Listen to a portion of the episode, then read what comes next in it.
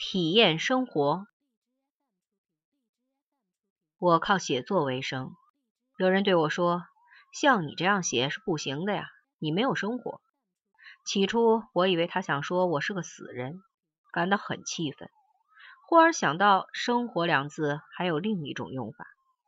有些作家常到边远艰苦的地方去住上一段，这种出行被叫做体验生活。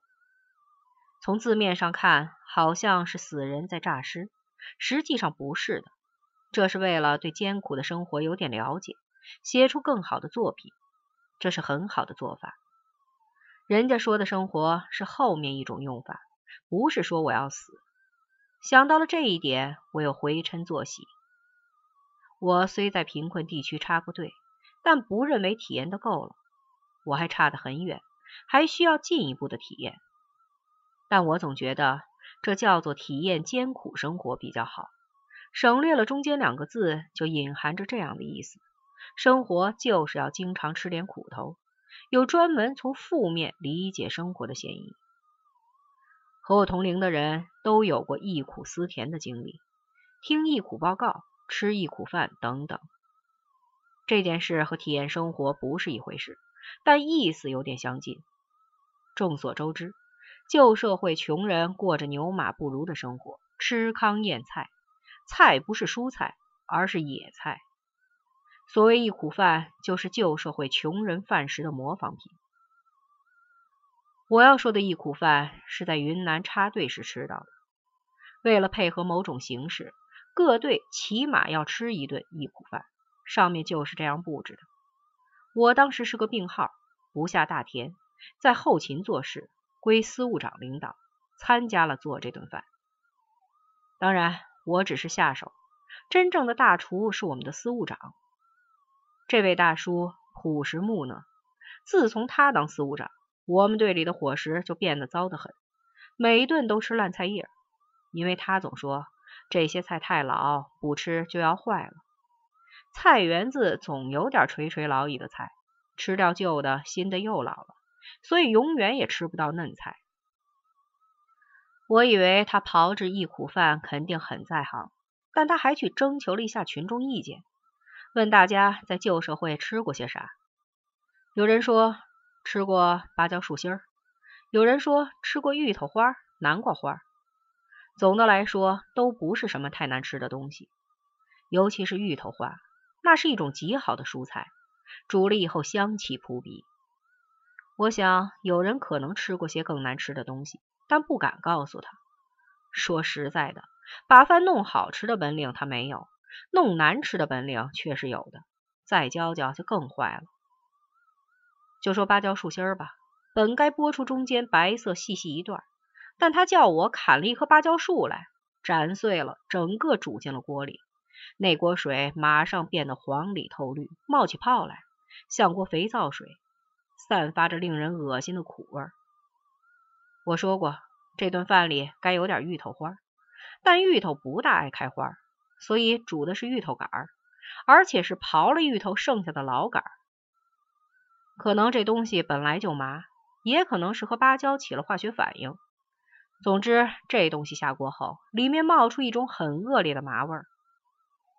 大概你也猜出来了，我们没煮南瓜花，煮的是南瓜藤。这种东西斩碎后是些煮不烂的毛毛虫，最后该搁点糠进去。此时我和司务长起了严重的争执。我认为稻谷的内膜才叫做糠，这种东西我们有，是喂猪的。至于稻谷的外壳，它不是糠，猪都不吃，只能烧掉。司务长倒不反对我的定义，但他说。反正是一苦饭，这么讲究干什么？糠还要留着喂猪，所以往锅里倒了一筐碎稻壳，搅匀之后，真不知锅里是什么。做好了这锅东西，司务长高兴的吹起了口哨，但我的心情不大好。说实在的，我这辈子没怕过什么，那回也没有怕，只是心里有点慌。我喂过猪，知道拿这种东西去喂猪。所有的猪都会想要咬死我。猪是这样，人呢？后来的事情证明我是瞎操心。晚上吃一苦饭，指导员带队，先唱《天上布满星》，然后开饭。有了这种气氛，同学们见了饭时没有活撕了我，只是有些愣头青，对我怒目而视，时不常吼上一句：“你丫也吃。”结果我就吃了不少。第一口最难，吃上几口后，满嘴都是麻的，也说不上有多难吃，只是那些隧道壳像刀片一样，很难吞咽，吞多了嘴里就出了血。反正我已经抱定了必死的决心。自然没有闯不过去的关口，但别人却在偷偷的干呕。吃完以后，指导员做了总结，看样子他的情况不大好，所以也没多说。然后大家回去睡觉。但是事情当然还没完，大约是夜里十一点，我觉得肠胃绞痛，起床时发现同屋几个人都在地上摸鞋，摸来摸去，谁也没有摸到。大家一起赤脚跑了出去，奔向厕所。在北回归线那皎洁的月色下，看到厕所门口排起了长队。有件事需要说明：有些不文明的人有放野屎的习惯，我们那里的人却没有。这是因为屎有做肥料的价值，不能随便扔掉。但是那一夜不同，因为厕所里没有空位。大量这种宝贵的资源被抛洒在厕所后的小河边。干完这件不登大雅之事，我们本来该回去睡觉，但是走不了几步又想回来，所以我们索性坐在了小桥上，聊着天，挨着蚊子咬，时不常的到草丛里去一趟，直到肚子完全出清。到了第二天，我们队的人脸色都有点绿，下巴有点尖，走路也有点打晃。像这个样子，当然不能下地，只好放一天假。这个故事应该有个寓意，我还没想出来。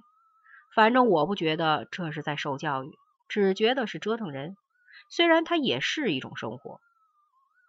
总的来说，人要想受罪，实在很容易，在家里也可以拿头往门框上碰。既然痛苦是这样简便易寻，所以似乎用不着特别去体验。